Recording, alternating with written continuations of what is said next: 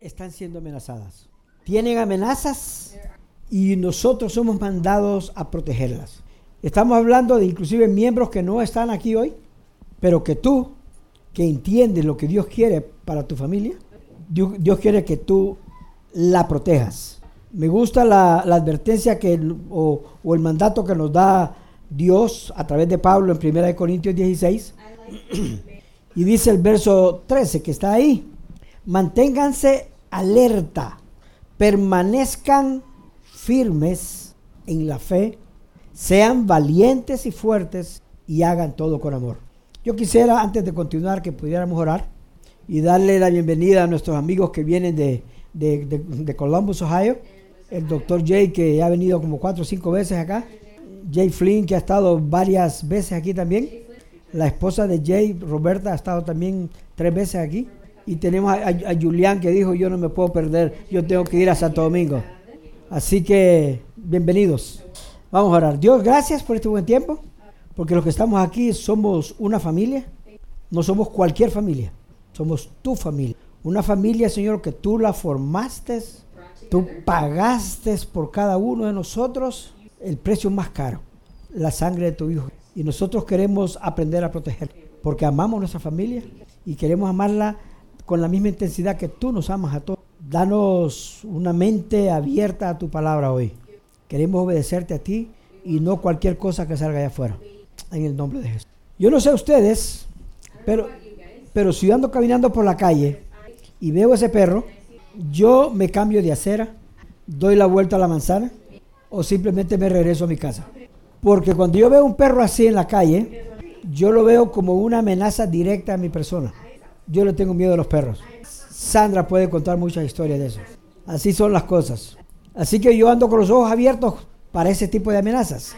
Mis ojos se abrieron tremendamente cuando el presidente de Estados Unidos, el expresidente Obama, nombró al embajador de Estados Unidos en República Dominicana, a este señor que se llama Wally, o le dicen Wally, pero que se llama, eh, se llama James Brewster lo nombró y, supe que era una amenaza para la familia dominicana porque él vino aquí con su esposo. Yo dije, wow, este hombre seguro que no viene con una sin agenda porque él era el vicepresidente de, la, de los LGBT en los Estados Así que, wow, ¿qué vamos a hacer? No era una, o sí lo era, una amenaza personal. Yo pienso en mi familia, tanto mis hijos casados y mis nietos como pienso también en mis hijos solteros. La familia, la familia, y todos lo entendemos así y lo creemos, es la base de la sociedad. Pero estamos hablando de la familia tal como fue diseñada por Dios. Hoy, después de su renuncia, hace tres años, su agenda sigue teniendo un efecto. Y, y, aunque renunció y se fue, ya no es más embajador, ha venido un par de veces a visitar al actual presidente y se ha reunido. Seguro, seguro que le gusta el café dominicano, café Santo Domingo. Pero yo no creo que sea eso todo. La familia diseñada por Dios enfrenta amenazas que si nosotros no le ponemos atención a lo que Dios nos manda en 1 Corintios 16, dice, dice, manténganse, dice, alerta. Y si traes un, lápiz, me gustaría que subrayaras la palabra alerta, subraya ahí. Hey, mantente alerta. Y alerta significa alerta, una persona alerta, alguien que está despierto, con los ojos bien abiertos y los oídos bien abiertos. Dice, permanezcan firmes en la fe, en la fe. Y dice que seamos valientes. Y hay que ser valientes porque la cosa viene fea. Y hay que ser fuertes porque hay que enfrentar muchas cosas. Pero, con todo y que las amenazas están ahí, son fuertes, dice que, que lo hagamos todo con amor. Con amor. Aunque las amenazas sean directas, claras, aunque las amenazas vengan con argumentos que a veces nos es difícil son tan sutiles que no es difícil verlos, entenderlos, pero debemos hacerlo todo, todo en amor, con los ojos bien abiertos, pero hacerlo con amor. Analizando cómo estamos nosotros hoy, y no solo aquí, en el mundo entero. Una amenaza para la familia tal como Dios la creó, la número uno, es la agenda homosexual. ¿Qué dice Dios sobre la homosexualidad? Si nos vamos a, a un libro tan antiguo como Levítico, en el capítulo 18, verso 26 dice, esto es, esto es expresión directa, no necesita interpretación. Cualquier versión que leas expresa lo mismo. Y dice, no te acostarás con un hombre como quien se acuesta con una mujer.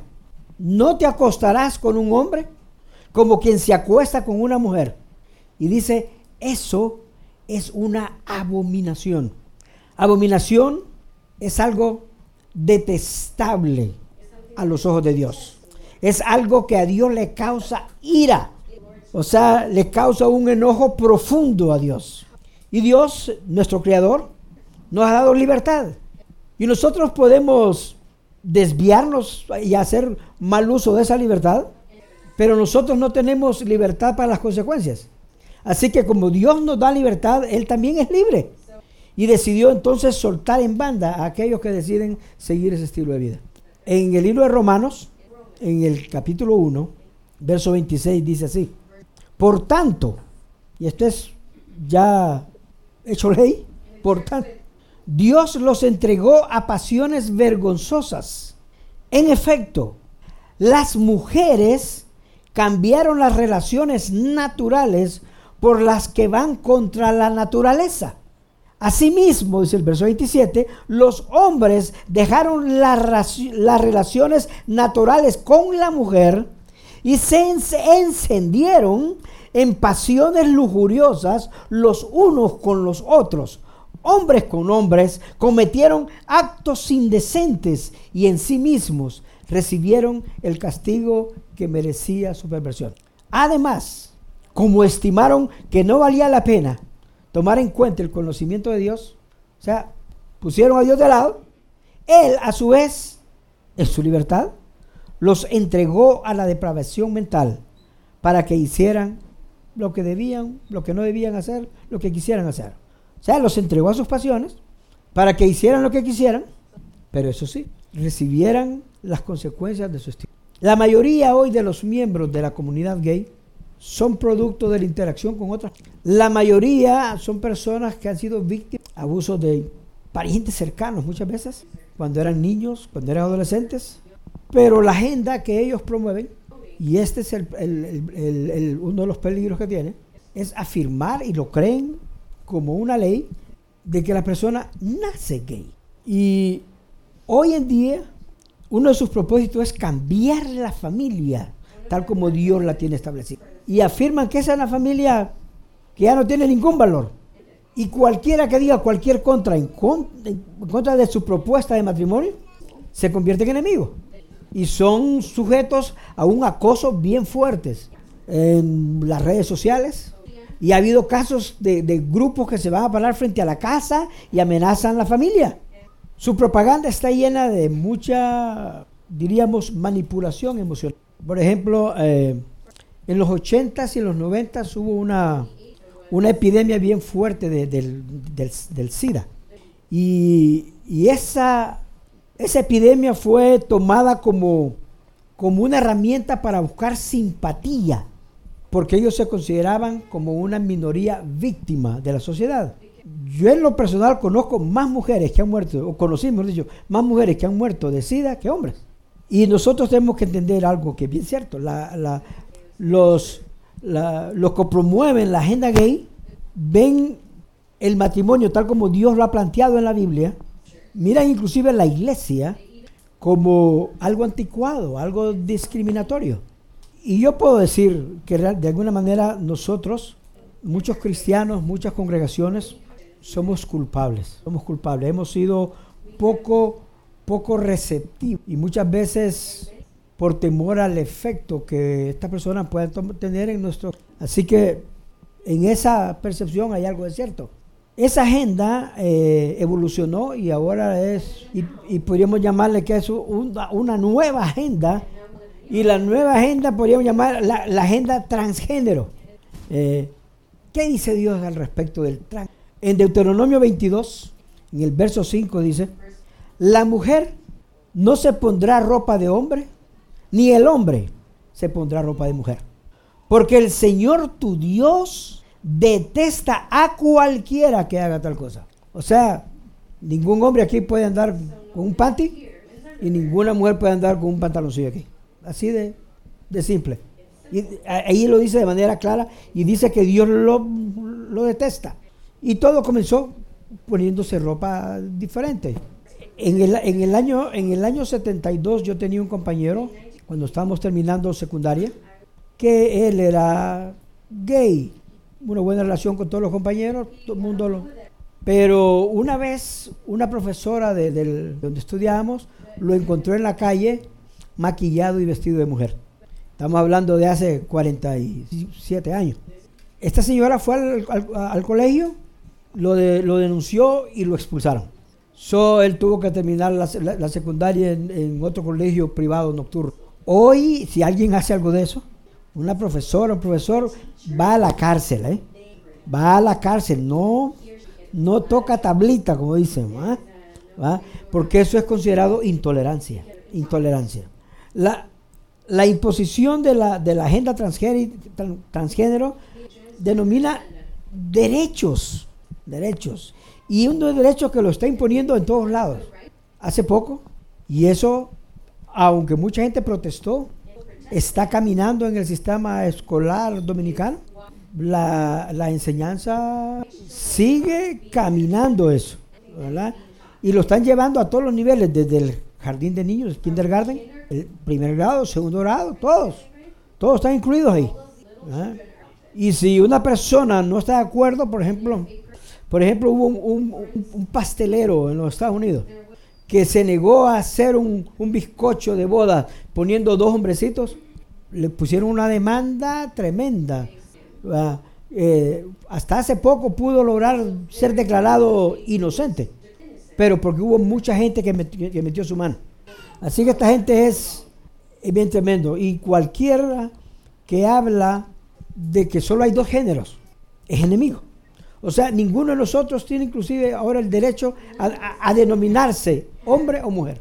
Al punto que quieren eliminar los, los pronombres personales de él, ella. Está, es- están ahí. Cualquiera que identifique dos sexos puede ir a la cárcel. Y eventualmente va a haber hasta silla eléctrica para Su plan es enturbiar tanto el agua de tal manera que tú no te puedas identificar a ti mismo. Por ejemplo, para, los- para los hombres que están aquí, su plan es que tú no puedas distinguir si eres papá o mamá, que no puedas distinguir si eres esposo o esposa, y, y viceversa con las mujeres. Es parte de la agenda y está ahí. Su plan demanda que inclusive los padres no tomen decisiones sobre el género de los hijos. Hay casos fuertísimos en este momento, porque la mamá quiere que el niño de 5 años, que nació con un pene, se vista como mujer. Eso está ahí.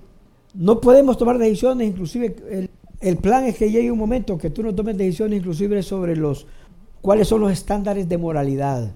El deseo es que sea el Estado el que diga qué es moral y qué es inmoral. Wow.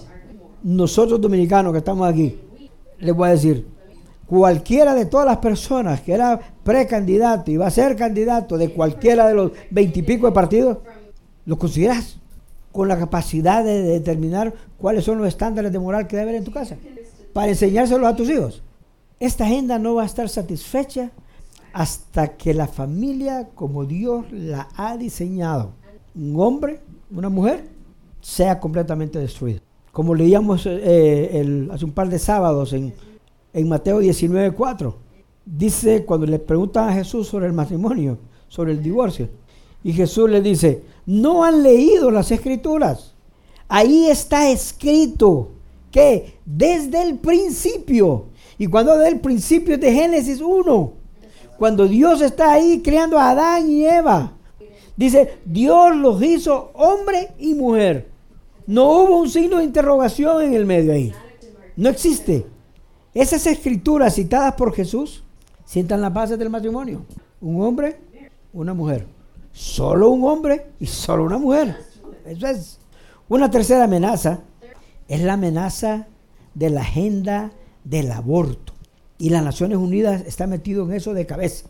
Quererle meter a todas las mujeres que salen embarazadas, principalmente, ya sea principalmente las que salen embarazadas sin casarse, que aborten el bebé.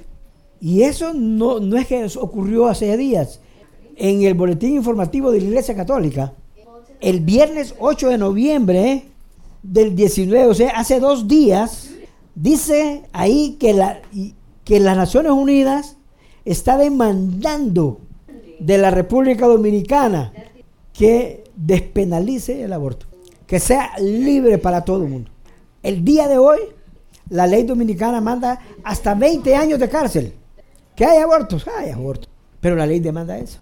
La ONU considera y está empujando porque, porque el gobierno de República Dominicana lo ponga como un derecho fundamental de la mujer. ¿Qué dice Dios sobre el aborto?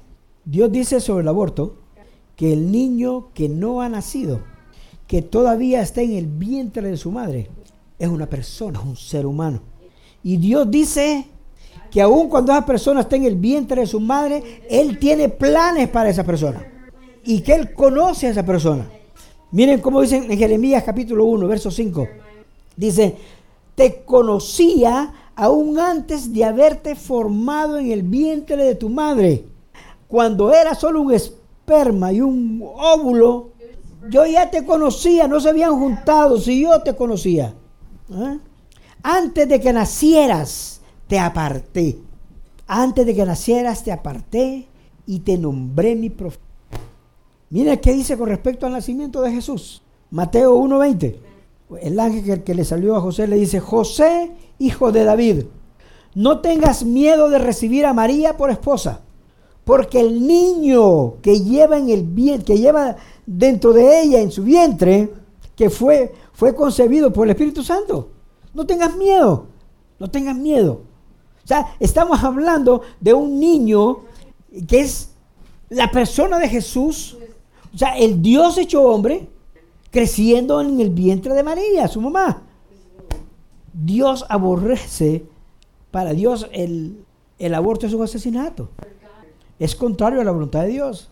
Los promotores del aborto le dicen a la mujer, tú tienes derecho ¿Por qué no le dicen tú tienes derecho a, que el niño nazca y darle una adopción? De acuerdo con la CDC, que es el Centro de Control de Enfermedades en los Estados Unidos, de 1970 al 2015 hubo 45.7 millones de abortos. Abortos inducidos, provocados. Estamos hablando de más de 10 veces la población de República Dominicana. El plan de los abortistas es llegar con, con eso a las escuelas, al kindergarten, y su deseo es separarlos de los valores de sus padres. Cuando los niños son hijos de padres cristianos, le dicen, mira, no hay pecado tan grande que Dios. Y todos nosotros estamos de acuerdo con eso. Y citan versos como Romanos 8:38, que dice, y estoy convencido de que nada podrá jamás separarnos del amor de Dios. Oh, estoy convencido. Yo estoy convencido de eso. Dice, ni la muerte, ni la vida. O sea, y le dice, mira, si si lo matas o lo dejas vivir, no te va a separar del amor de Dios. Y verso después, ni ángeles, ni demonios, ni nuestros temores de hoy, ni nuestras preocupaciones de mañana, ni siquiera los poderes del infierno pueden separarnos del amor de Dios. Todos entendemos ese verso. Ahora, nosotros que estamos aquí hoy, ¿cómo nosotros podemos enfrentar, confrontar estas amenazas? ¿Cómo podemos, principalmente, y no las amenazas, las personas que promueven estas cosas? ¿Qué dice Dios? Lo mismo, Romanos 8:38 eh, dice lo mismo. Estas personas con todo lo que están haciendo, pecado sobre pecado, si ponen su fe en Jesucristo, nada los puede separar del amor de Dios. Lo que yo entiendo de Dios, que ustedes y yo debemos actuar, lo que Dios quiere es que ustedes y yo amemos a estas personas, a todos ellos, que los amemos, no importa dónde estén. Romanos 5:8 dice, dice, pero Dios mostró el gran amor que nos tiene al enviar a Cristo a morir por nosotros cuando todavía éramos pecadores. O sea, ustedes y yo no somos menos pecadores que los que provocan esas cosas. No somos menos pecadores. No somos menos. Así que Dios nos manda a amar a estas personas.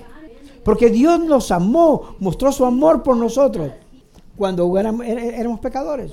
Y ustedes y yo estamos aquí para imitar a Jesucristo. Jesús fue bien claro cuando dijo que Él vino a buscar y a salvar lo que se había perdido. Ustedes y yo y ellos también. No somos dos humanidades diferentes. Yo entiendo que lo que, nosotros, que Dios quiere que nosotros hagamos es, aparte, que aparte de amarlos, los recibamos. Que, cualquier persona que pase por esa puerta, nosotros, ustedes y yo la recibamos y lo hagamos como decía el, verso en, en, en 1 Corintios, con amor. Dios nos mandó a amar a las personas, a todas las personas, no amar al pecado. Ahora, hay una, hay una mentira que usted y yo debemos estar bien claros con eso.